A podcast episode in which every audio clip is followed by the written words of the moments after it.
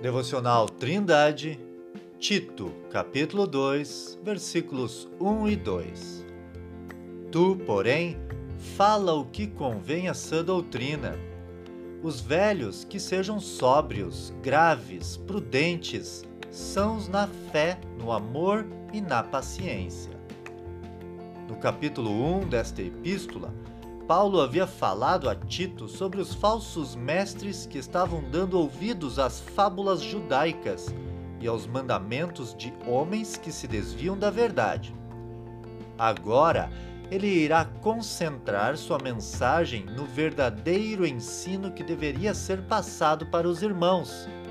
Tito deveria falar conforme a doutrina saudável que havia sido passada pelos apóstolos.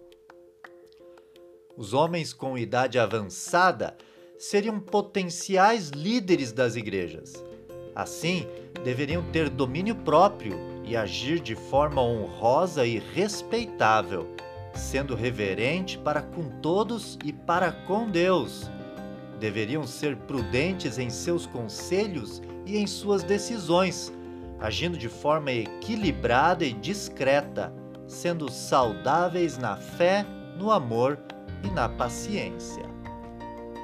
A falsa doutrina era marcada por julgamentos legalistas e a vida prática dos falsos mestres era mentirosa. Paulo diz que eles afirmavam conhecer a Deus, mas negavam-no com suas más obras, de acordo com o capítulo 1, versículo 16.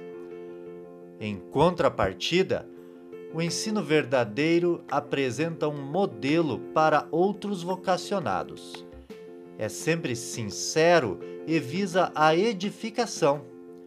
Assim, a sã doutrina deve ser acompanhada de uma vida prática condizente. Ser saudável na fé, no amor e na paciência significa viver de forma otimista sendo agradecido por todas as coisas, mostrando preocupação com os outros, ajudando-os de forma prática e suportando provações com graça e coragem, levando Deus em consideração em todos os acontecimentos da vida.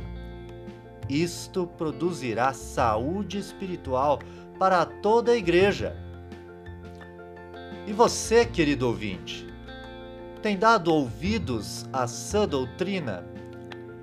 Tem moldado sua vida de acordo com as recomendações do apóstolo Paulo? Que Deus abençoe você. Tenha um ótimo dia.